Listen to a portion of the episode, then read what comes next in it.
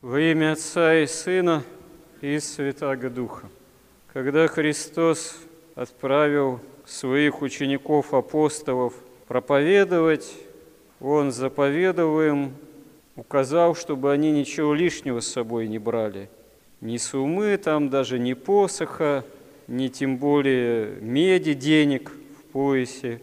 Потому что ничто не должно было апостолов обременять, а они должны были ясно увидеть, что Господь им споспешествует, что Господь через них действует, и что, когда на них сойдет Дух Святой, они будут действовать исключительно прежде всего силой Божией, и промысел Божий будет ими руководить в деле проповеди о воскресении Христовом и становлении Церкви как спасительного богочеловеческого организма.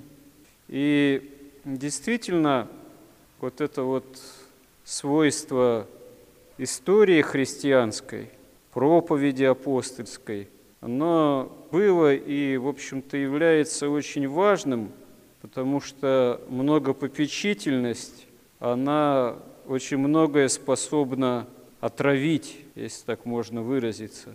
А современный мир, он именно очень и очень многопопечителен. Современный мир, он человека погружает в такие стихии, в которых проще человеку реализовывать себя, осуществлять себя как натуру страстную, греховную, Современный мир именно предлагает прежде всего возможности реализации страстей в человеке, а не духовного развития, устремленности к Богу. Святитель Феофан Затворник как-то в одной проповеди заметил, что чем наш ум особенно оказывается занят, по закону того и судит. Ну и действительно, если Марфа вроде находясь рядом же со Христом, слишком много печется о том, чтобы угодить ему в плане там, угощения, то она этим и озабочена и даже начинает упрекать свою сестру и самого Господа. А Мария, которая слушает Христа, ее ум погружен, оказывается, в иные реалии, и это гораздо важнее, чем попечение по хозяйству. И так всегда действительно, что для нас является важнейшим, что является главным главой угла, то и начинает нами руководить, начинает устраивать нашу жизнь. И здесь действительно по вере вашей будет дано нам. Во что мы прежде всего веруем, то над нами начинает иметь власть. Если действительно веруем во Христа и имеем к Нему стремление – то Он над нами властен. А если начинаем верить в силу каких-то вещей суетных, если суеверны оказываемся, многопопечительны, то это над нами начинает власть иметь. Действительно, это такой серьезный вопрос, а как, живя в современном мире, избежать этой многопопечительности? Но если мы посмотрим на устроение жизни современной, не только даже в миру, то мы увидим, что даже и наша церковная жизнь, она тоже часто многих попечений исполнена. Достаточно поехать в монастыре пожить, и увидим, что и там много попечений вот, о хозяйственной деятельности, о ремонте, там, о стройке, потому что отдали в начале 90-х годов руины, как их было не восстанавливать, как их было не забирать.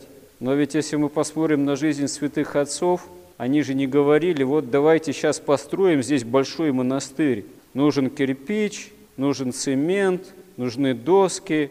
Не то, чтобы они стройкой не занимались, если была необходимость монастыря, но прежде святые отцы уходили от многопопечительности куда-нибудь в пустыню, в египетскую, или, как преподобный Сергий, в Радонежские леса.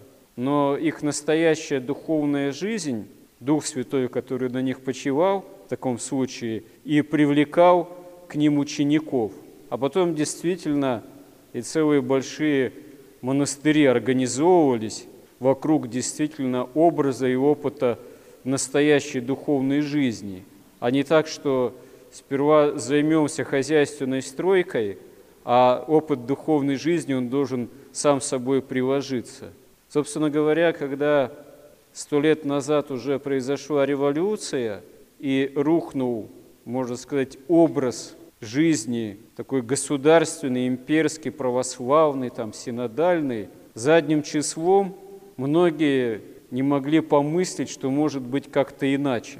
Настолько свыклись с бытом именно православным. Но сто лет, прошедшие после этих катастрофических событий, революции, войны, показали, что ситуация исторически может кардинально меняться, а опыт жизни во Христе, он должен оставаться главой угла в любой ситуации. И сейчас мы живем тоже в особенной ситуации. Сейчас до сих пор определенная свобода, вот, можно сказать, вероисповедание. Но с другой стороны, страсти и вот эта вот многопопечительность, она на современного человека действует с особой силой. Всякая там еще виртуальная реальность появилась, всякие социальные сети благодаря компьютеризации – что бытие человека, жизнь человека, устроение жизни человека приводит в некое особое качество. Но это особое качество, оно на самом деле вовсе не предоставляет человеку каких-то новых, особенных и лучших духовных возможностей. Нет, наоборот, еще больше способно человека запутать и увести совсем не в ту сторону, и еще в не меньшей степени потворствует развитию в человеке страстей. То есть в современном мире, если мы имеем веру, мы должны учиться быть тем более особенно духовно бдительными. И несмотря на то, что у нас в жизни каждого из нас есть свои обязательства, есть свои попечения, есть свой быт, есть семьи, есть свои обязанности, все равно надо стараться учиться жить так, чтобы во главе угла все-таки был Христос и Его евангельские заповеди, опыт возможной духовной жизни и обретения, потому что в этом основа спасения для жизни вечной. Господи, помоги нам в этом. Аминь.